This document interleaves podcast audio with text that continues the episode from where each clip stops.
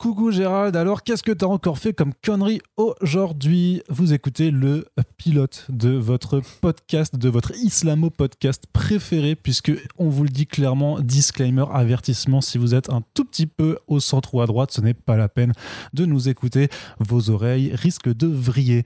Coucou Gérald, Qu'est-ce que c'est? Euh, C'est un podcast qui est là pour rendre hommage à nos Gérald.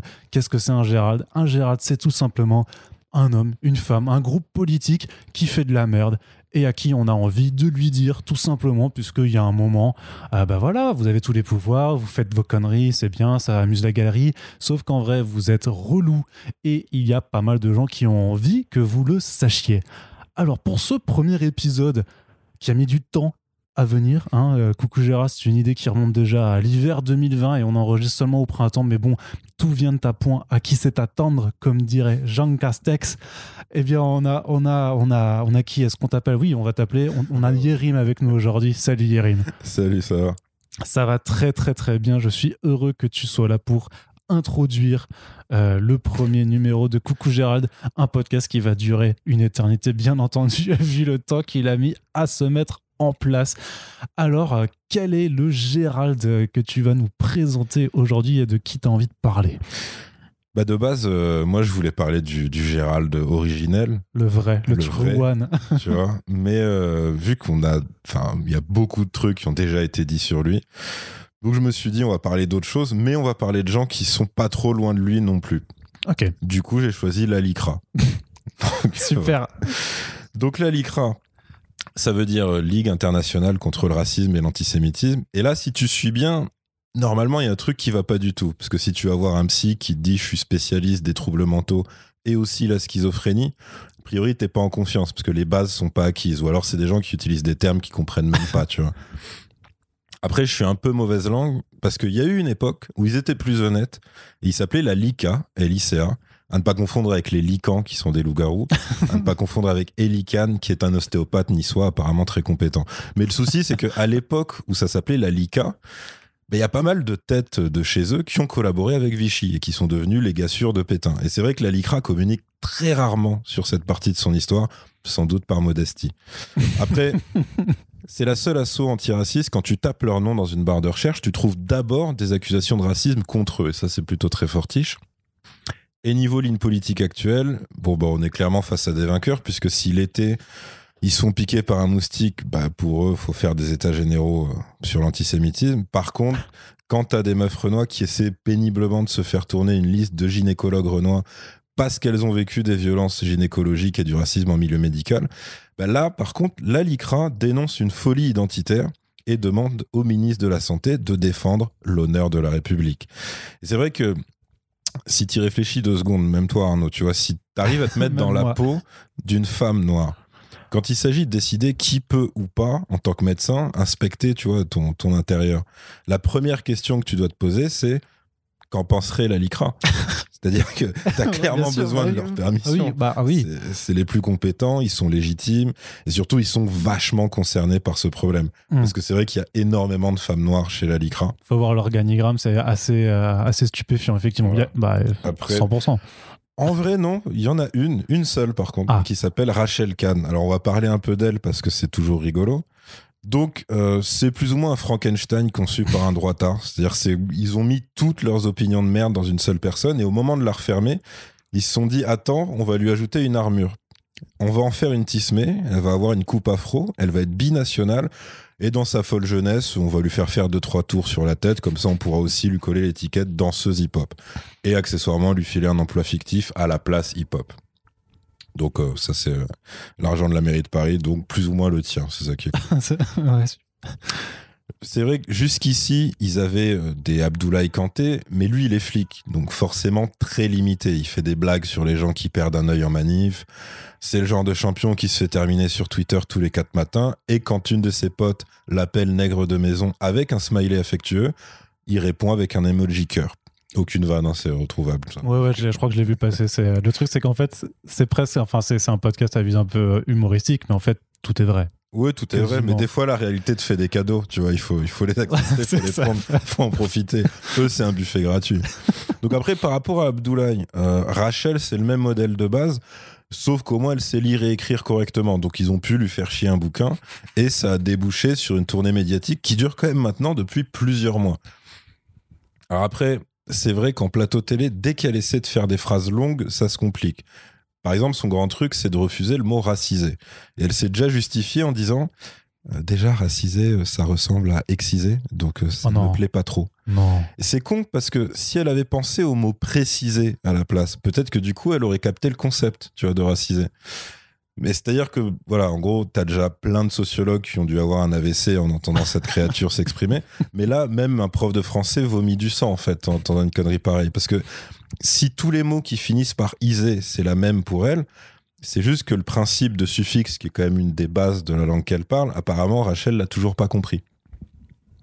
Et faut ajouter qu'à la base, elle a un parcours assez cocasse. Parce que, vu qu'elle est actrice, elle a fait partie euh, du, film euh, documentaire Ouvrir la voie en 2017, où tu avais effectivement des femmes noires françaises qui s'exprimaient sur leur place dans la société en dénonçant ce qu'elles subissaient.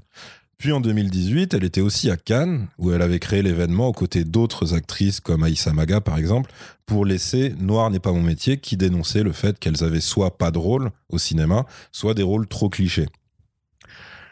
Et quelques temps plus tard, elle a tranquillement expliqué qu'Aïssa Maga, quand elle dénonce le racisme, c'est sympa, mais quelque part, c'est mieux quand elle ferme sa gueule. Ensuite, elle a critiqué Lilian Thuram pour ses prises de position. Elle a même critiqué les cheveux d'Assa Traoré, parce que oui, c'est possible de faire ça, après lui avoir gratté l'amitié le temps d'une photo. Donc tu sens que niveau dignité, on est plutôt dans le négatif. Et après, bon, elle s'en est plus ou moins prise à tous les gens qui ont déjà pensé une fois dans leur vie, eh, ce serait pas du racisme, ça? Parce que pour Rachel, l'important, c'est pas la réalité de ce que tu vis, euh, c'est ta volonté, tu vois. C'est-à-dire, c'est le genre de débile, si tu lui dis, euh, ouais, en fait, j'ai un cancer, elle va te répondre, t'as as essayé de faire du yoga? Parce que l'important, c'est de garder le moral. Ça. Non, championne, l'important, c'est de se soigner, en fait. Alors, pour la Lycra, euh, elle, c'est un Pokémon rare. Parce que bah, parce que c'est la seule. Donc, ils ont développé un certain fétichisme par rapport à elle. Et autant c'est amusant, autant c'est très, très gênant. Parce que t'as toujours un mec pour dire euh, bravo Rachel, tu, tu es une brave bête, tu, tu penses exactement comme nous. Et au milieu, ça glisse toujours un petit. euh, en plus, euh, quelle beauté Alors, c'est très sympa, Michel, mais c'est pas du tout le sujet. Puis tu vas me ranger cette boîte de Kleenex, tu seras gentil.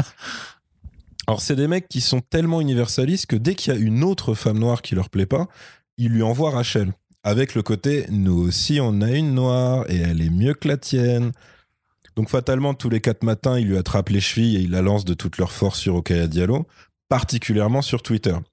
Ouais. Après, il faut rappeler que euh, le CM de la LICRA, c'est leur délégué général, pardon, euh, c'est Stéphane Nivet, qui est aussi cadre du printemps républicain, parce que c'est, voilà, moins par moins, ça fait plus. Donc, c'est un mec, quand il était avec ses potes du printemps républicain sur Facebook, il lâchait des petites perles. Quand il parle d'une meuf qu'il aime pas, il va dire elle taille des pipes à 5 euros sous le pont de Neuilly, elle a le physique d'une bouche d'incendie, etc.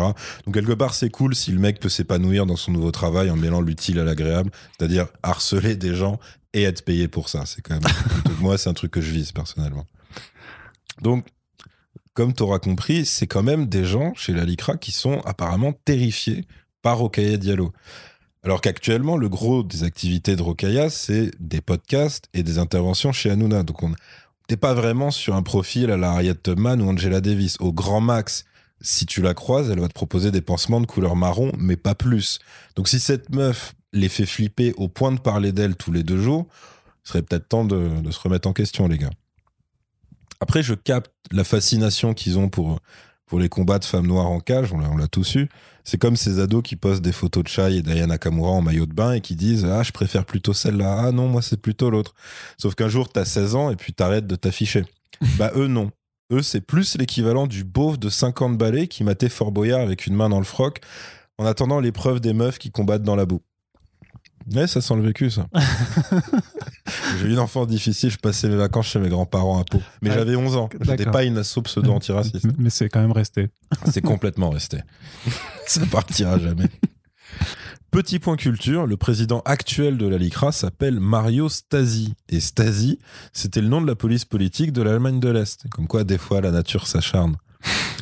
Mais bon, il y a trois jours, le Super Mario, il était en conférence avec Denis Florent. Et Denis Florent, c'est juste euh, un mec d'extrême droite qui a même réussi à se faire têche de Radio-Canada pour ses propos anti-islam. Donc a priori, la LICRA pratique le recyclage des ordures et ça c'est cool. Faut, faut penser à la planète.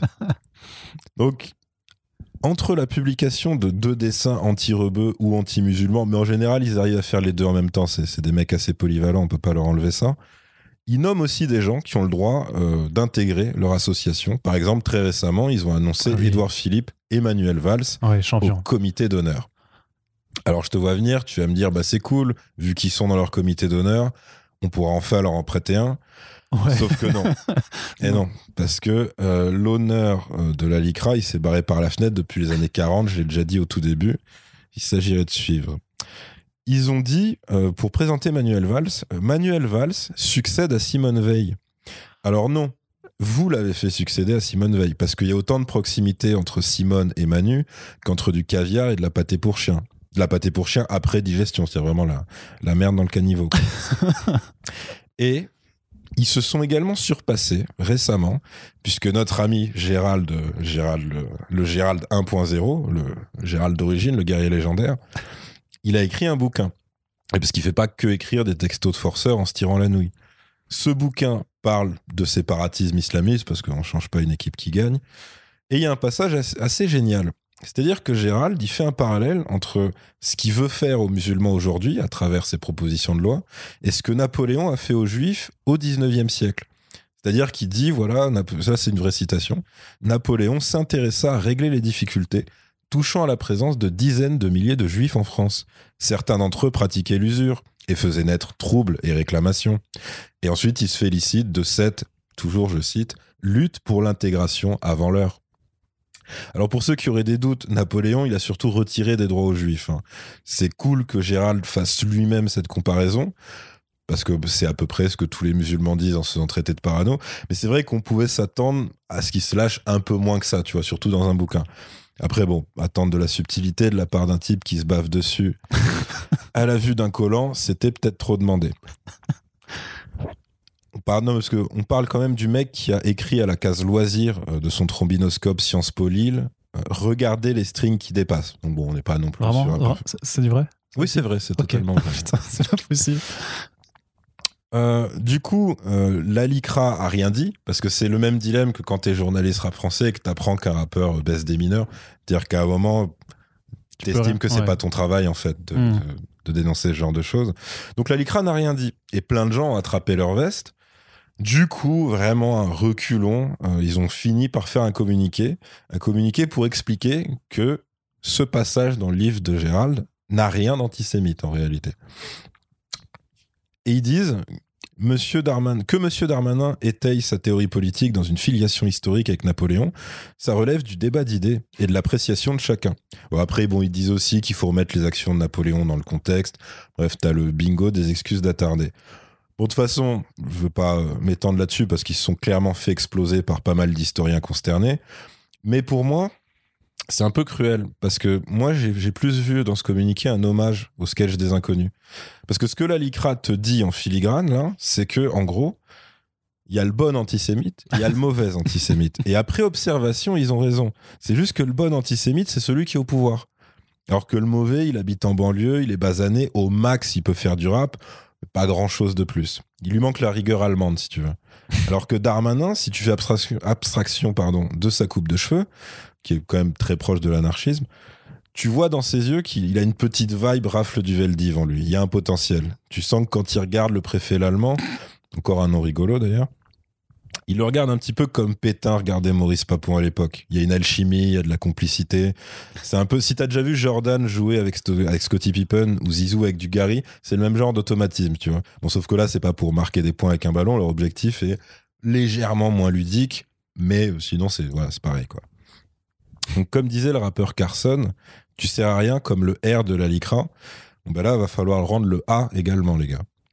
Bref, la LICRA, euh, c'est comme si le CRIF et SOS Racisme avaient eu un gosse illégitime et pas après un rapport amoureux. Non, plutôt après une insémination artificielle pratiquée par un vétérinaire bourré. Et qu'ensuite, l'enfant, après avoir été accouché par le cul, bah, il aurait été élevé par Michel Leb. Et que en plus, après, toute sa vie, même d'adulte, eh ben, il continue de vouloir te gratter de l'argent de poche. Parce qu'à un moment, quelqu'un va devoir tirer la chasse. Parce que la LICRA, c'est quand même un demi-million d'euros de subventions par an. Moi, je te cache pas que j'ai déjà connu des chasses qui sont moins coûteuses. C'est parfait. Parfait, merci beaucoup pour ce premier texte de euh, voilà c'était notre premier Gérald Tout le plaisir est pour moi. Voilà, voilà. bon ben on va avoir des problèmes hein, toi et moi peut-être je ne sais pas en tout cas si ça vous a plu et que vous voulez entendre d'autres petites envolées lyriques de la sorte n'hésitez pas à nous le signifier partagez tout ça puisque effectivement comme vous l'a dit hein, même si on rigole en fait quasiment bah, il y a tout qui est vrai en fait et donc si ça après le rire ça vous débecte un petit peu bah, n'hésitez pas également à le faire savoir c'était le premier, la première de Coucou Gérald. On sait pas combien de temps va durer. À bientôt. Salut. À plus.